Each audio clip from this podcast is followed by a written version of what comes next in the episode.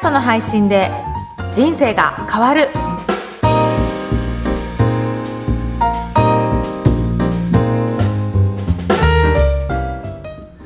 こんにちは、声ラボの岡田です。よこんにちは、声ラボの上田です。岡田さん、今日もよろしくお願いします。ろしくお願いします。それでは今日のテーマは何でしょうか？はい。今回はあの、リスナーからご質問いただいたので、はいその質問にお答えしたいなと思います。はい。はい。えー、ポッドキャストの配信を考えていますが、BGM をつけたり、言い間違えた箇所をカットするなど、音声編集をしたいと考えています。はい。何か良いソフトがあれば教えていただけないでしょうか？というようなご質問いただきました。うんうん。はい。で、私が使ってる編集ソフトをちょっとご紹介しようかなと思うんですけど、はい。えっ、と、おすすめの編集ソフトとしては、Audacity という、えーソフトがあります。こちらはですね、無料でダウンロードして使えるんですね。うん。で、しかも Mac 版、Windows 版という風に、どちらのパソコンでもインストールして使うことができるので、うん。こちらを使っていただければいいのかなというふうに思ってます。はい。で、えー基本的な操作としては、コンプレッサーとノイズ除去という処理を実施していただければなというふうに思うんですけど、うんこれ簡単にどういった機能かと言いますと、コンプレッサーは、まあ、小さい音とか、そういったところをボリュームを上げて、全体的に均一になるように、あの、音量を自動調節するような機能がコンプレッサーで、あと、ノイズ除去というのは、どうしても、さーっというような、はい。はい。あの、ノイズが入ってしまうので、うんそれを自動的に、あの除去するような処理ですね。うんこの二つを実施しておくだけで、うん。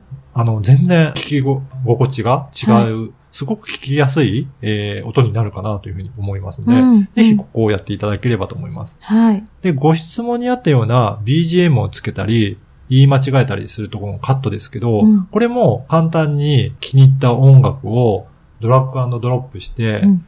配置すれば、もうすぐに BGM として、うん。えー聞くこともできますし、うんあとカットするのも範囲選択をして、うんそこで、えー切り取りってやれば、その部分をカットすることができるので、うん非常に、えーイメージしやすく、編集もしやすい、えーソフトかなと思います。うん。上田さんもなんか使ってるソフトとかありますかね？はい。私は、あの、ラジオ局のうん。会社員時代から Cubase というですね、音楽制作ソフトを使っていまして、これまあ、最大で100トラックぐらいできるような、本物のそのアーティストたちが使っている音楽ソフトなんですけども、うんこちらは有料で、はい。で、割とそのエコーをいろんな種類でかけられたりですとか、BGM も細かくそのフェーダーといって、ラジオ局のスタジオではい音量の調整をするような、細かい。い音量調整もできたりとかはいはいするので、これを愛用しています。そうなんですね。はい。やっぱりそういったラジオ局で使ってるようなものだと、本当に細かいような操作だったり、トはいラックの数も増やしたりとか、いろいろ細かいところもできるような気がしますね。そうですね。なんか音遊びとかも、そのたくさんトラックを作って、この音とこの音を組み合わせて面白いジングルと言って、そのうん番組が転換するだとか、番組のステッカーと呼ばれる、うんうんこう、ものが作れるので、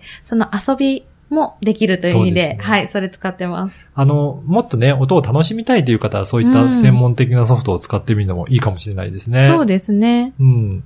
で、あとは、あの、タイトルコールとか、あの、はい。リバーブっていう機能を使ってう、ん。ちょっと強調してみたりとか、うん。あとは BGM をフェードイン、フェードアウトとか、なんかいろいろ使いこなしていくと、うんいろんな楽しみ方ができるのが、あの、編集ソフトのいいところかなと思いますので、うん。単に録音したものをそのまま配信するっていうのもお気軽でいいですけど、うん。ちょっとこういった工夫をするだけで、本当にラジオ番組のような本格的な番組を作ることができるので、うんぜひこういったところもちょっと調べてやってみていただければなというふうに思います。はい。はい。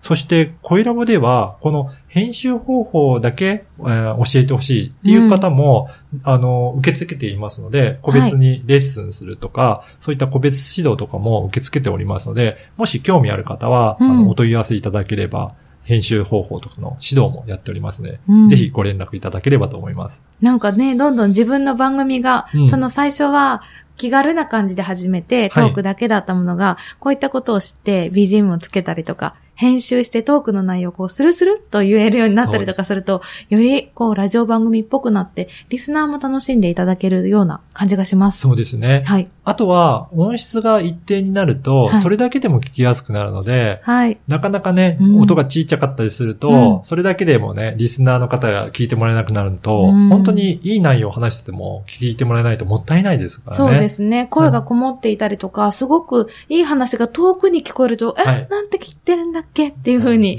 なりますので、、はいい番組を作る意味でも、こういった編集ソフトを使ってみるといいかもしれないですね。そうですね。ストレスがない状態でできればね、うん。リスナーの方には聞いていただければなと思いますね。はい。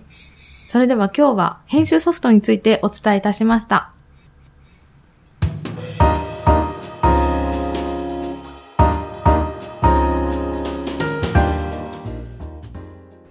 続いてはおすすめのポッドキャストのコーナーです。今回ご紹介する番組は何でしょうか？はい。宇宙銀行から幸せなお金を引き寄せるサウンドレターという番組です。宇宙銀行うん。この番組は、はいファイナンシャルプランナーの方がはい。伝えてる番組なんですけど、普通にね、お金のことをお話しても、なかなか難しい話なので、うんちょっとわかりにくいじゃないですか。うんうんそれをこういった宇宙銀行というような、ちょっと、えーわかりやすく、女性の方に、あの伝わりやすいような表現で番組を開始したいっていうことで、こういった番組を始めたんですよね。うーん。どうですかね？こういった表現だと、はいちょっと興味あって聞いてみようかなっていう感じになりませんかね？そうですね。なんか、ファイナンシャルプランナーとか、お金を資産運用とかって言うとちょっと難しい感じしますけど、はい。え、宇宙銀行？とかね、サウンドレター？はい。幸せなお金？ってちょっとなりますね。そうなんですよね。うんはい。そういったことで、まあ、難しいことも、こうやって声で分かりやすく伝えるっていうことは非常に重要かなと思います。うんうんで、この番組は、毎回ワンポイントに絞って、その方が実行できるような内容をお伝えしている番組なんですね。なので、本当に、えー短い時間で、今回はこれを実行してみてくださいっていうようなことを分かりやすく、えー伝えられているので、うんまあ、こういったところも音声の魅力かなというふうに思います。うんじゃあ、この番組はそのファイナンシャルプランナーのうん女性の方が話してるってそうことなんですすよでよね。。はい。その方が、その自分のリスナーの方うのん。ライフプランをするときにお金をどう使うか、うん。例えば投資をどうするかとか、はい。どういう時にお金を使うか、うん。どういうふうに設計していくかっていう相談とかアドバイスをされているっていうことですか、でそれをそんなに難しいことではなくて、はい例えば、うん100円ショップに行った時に、はい。あの、どういうふうに気をつけるとか、まあ、あんまり気にしなくてもいいよとか、はい。要は、いっぱい買うと罪悪感あるじゃないですか。だけど、そういうのを持たなくていいよとか、なんかそういうふうな日常的な行動にも落としやすいような内容だったりするので、うんぜひ一度聞いてみていただければなというふうに思います。はい。で、この番組のように、うん。やっぱり難しいことも分かりやすく伝えられるっていうのは、音声の魅力かなというふうに思いますので、うんぜひこういうふうに言葉で伝えて、細かいニュアンスなんかも伝えたいなっていうことは、音声で発信してみてもいいかなというふうに思います。うん。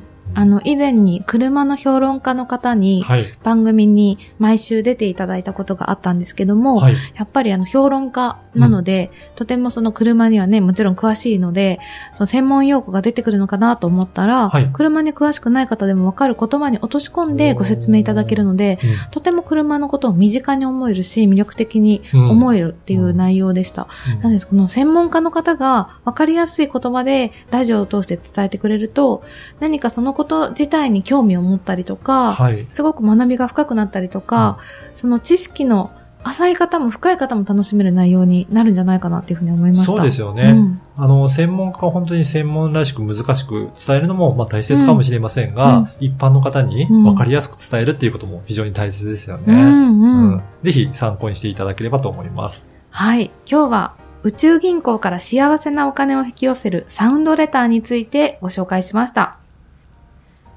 この番組のご感想、ご質問はツイッターでも受け付けています。ハッシュタグ、ポッドキャスト人生でツイートをお願いいたします。それでは岡田さんありがとうございました。ありがとうございました。